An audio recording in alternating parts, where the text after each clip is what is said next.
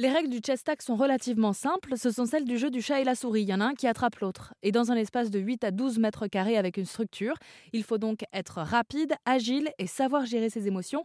Alexia est la directrice de développement chez Blast, une salle qui propose justement cette activité. Écoutez.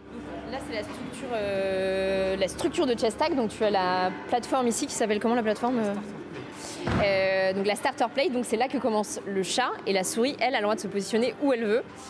Euh, et, lorsque ça démarre, donc le, chat a le droit de quitter euh, cette plateforme et a 20 secondes pour attraper la souris et se déplacer absolument partout euh, dans la zone. Bon, quand on est face à la structure, c'est vrai que c'est assez impressionnant. Et ce jour-là, justement, je suis allée interroger les accompagnants qui découvraient ce sport. Vous êtes venu avec qui, vous? Mes petits-enfants.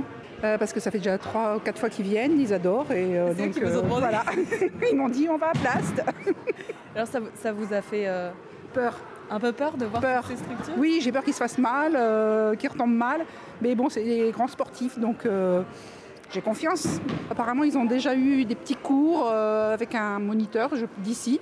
Donc je trouve ça sympa qu'ils soient suivis sur euh, leur parcours. Quoi. Effectivement, des coachs sont là pour accompagner ceux qui souhaitent découvrir les structures et surtout pour prévenir des risques. Les accompagnateurs ont également libre accès, tout le monde peut aller partout et puis c'est un sport officiel qui se pratique aussi en compétition, donc il y a des règles, notamment pour la sécurité. Peter, le manager de la salle, nous fait le topo. Alors oui, euh, pour la sécurité, euh, du coup, les touches doivent être effectuées obligatoirement avec les mains et voilà, aucune autre partie du corps c'est strictement interdit et ça doit être vraiment un toucher léger et pas un toucher à risque. Donc on a des zones qui sont un petit peu en l'air, il peut y avoir des sauts d'une planche à une autre planche en l'air par exemple.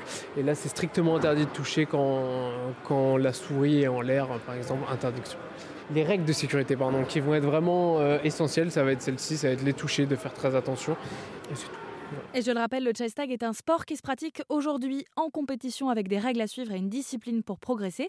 La meilleure façon d'éviter les risques reste donc de faire appel aux coachs présents dans les salles de chess tag.